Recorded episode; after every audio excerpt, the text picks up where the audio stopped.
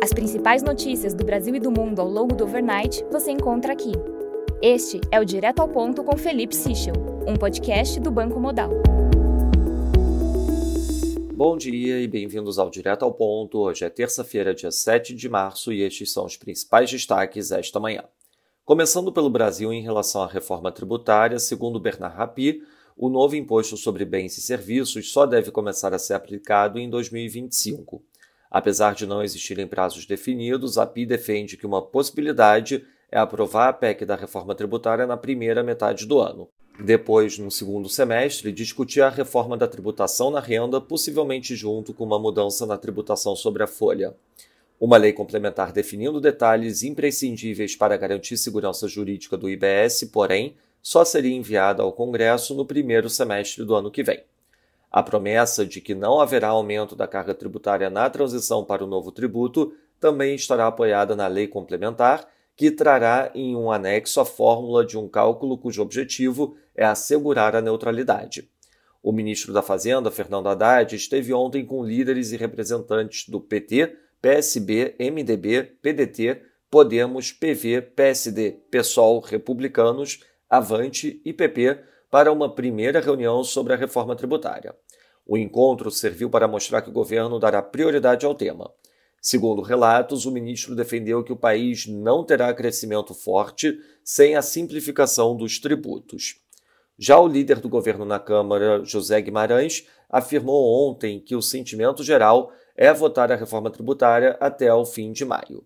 Sobre a Caixa, o valor destaca que, enquanto o governo federal discute junto ao Congresso mudanças na lei das estatais, a Caixa começa a fazer alterações em sua governança. Na nova gestão, o banco flexibilizou requisitos para a escolha de vice-presidentes.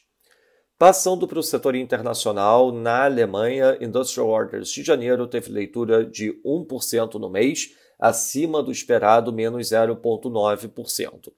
Na Austrália, o RBA levou a taxa de juros em 25 pontos base, conforme o esperado, para 3,6%.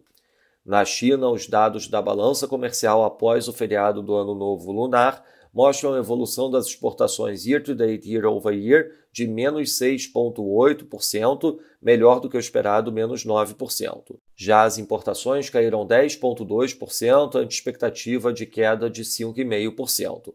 Com isso, o saldo da balança comercial em dólares ficou em 116,8 bi, ante expectativa de 82,5 bi.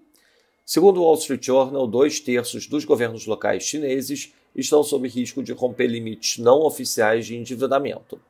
Já sobre a Rússia, Horstein, do governo americano, afirma que limites ao preço do petróleo russo estão funcionando bem. Na agenda do dia, destaque para a divulgação do IGPDI aqui no Brasil e ao meio-dia a aparição do chair do Fed, Jerome Powell, no Congresso dos Estados Unidos. Nos mercados, o dólar index avança 0,09%, o dólar australiano desvaloriza 0,79% ante leitura mais doves do comunicado do RBA. Nas moedas de economias emergentes, o peso mexicano avança 0,11%, enquanto o rand sul-africano desvaloriza 0,50%. Já no mercado de juros, o título americano de 2 anos fecha 3 basis points, mesma magnitude do título de 10 anos. No mercado de juros europeu, o Schatz título alemão de 2 anos fecha 5 basis points, enquanto o Bund título alemão de 10 anos fecha 8 basis points a 2,665. No mercado de ações, o S&P futuro avança 0,13%, enquanto o DAX avança 0,25%. Já no mercado de commodities, o WTI opera praticamente flat, enquanto o Brent recua 0,05%.